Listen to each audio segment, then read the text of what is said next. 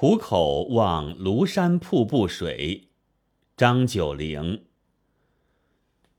万丈红泉落，迢迢半子分。奔流下杂树，洒落出重云。日照红泥寺，天清风雨闻。灵山多秀色，空水共氤氲。湖口即鄱阳湖口，唐为江州戍镇，归洪州大都督府统辖。这时约为张九龄出任洪州都督转贵州都督前后所作。张九龄在此之前有一段曲折的经历。开元十一年，张悦为宰相，张九龄深受器重，引为本家，擢任中书舍人。开元十四年，张悦被河罢相。他也贬为太常少卿，不久出为冀州刺史。他上书故请改授江南一州，以便照顾家乡年老的母亲。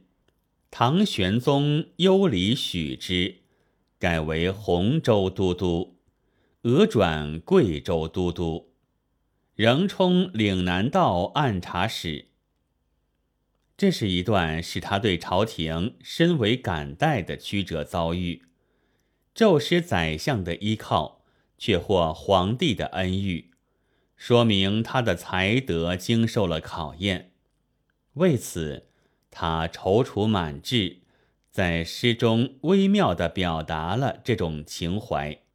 这诗描写的是庐山瀑布水的远景，从不同角度。以不同手法，取大略细，写貌求神，重彩浓墨，渲染烘托，以山相衬，与天相应，写出了一幅雄奇绚丽的庐山瀑布远景图。而欲笔即兴，景中有人，向外有音，节奏舒展，情调悠扬。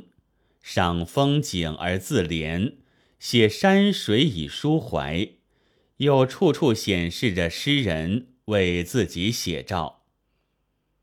诗人欣赏瀑布，突出赞叹它的气势、风姿、神采和境界。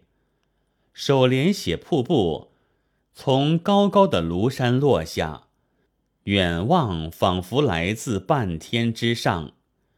万丈指山高，迢迢为天远。从天而降，气势不凡。而红泉紫分相映，光彩夺目。次联写瀑布的风姿，青翠高耸的庐山，杂树丛生，云气缭绕。远望瀑布，或为杂树遮断，或被云气掩住。不能看清全貌，但诗人以其神写其貌，形容瀑布时奔腾流过杂树，潇洒脱出云气，其风姿多么豪放有力，泰然自如。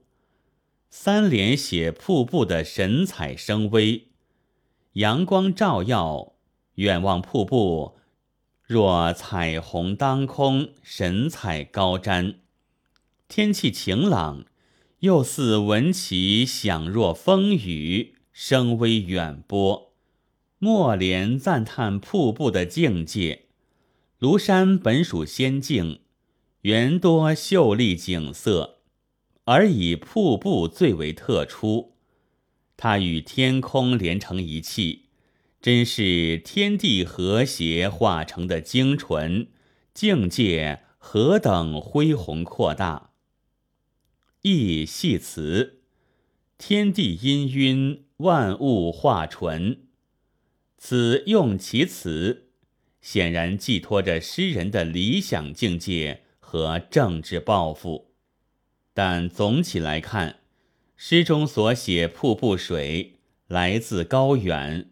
穿过阻碍，摆脱迷雾，得到光照，更闻其声，即天地化成之功，不愧为袖中之杰。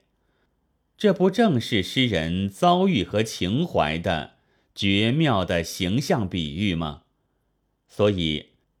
他在摄取瀑布水什么景象，采用什么手法，选择什么语言，表现什么特点，实则都依照自己的遭遇和情怀来取舍的。这也是本诗具有独特的艺术成就的主要原因。既然瀑布景象就是诗人自我化身。则比喻与被比者一体，其比性寄托也就易于不露复凿痕迹。作为一首山水诗，它的艺术是独特而成功的。乍一读，它好像只是在描写赞美瀑布景象，有一种欣赏风景、吟咏山水的名士气度，稍加吟味。则可感觉其中蕴激情、怀壮志，显出诗人胸襟开阔、风度豪放、豪情满怀。其艺术效果是奇妙有味的。诗言志，山水及人，这首山水诗是一个成功的例证。本文作者倪其新，朗读：白云出岫。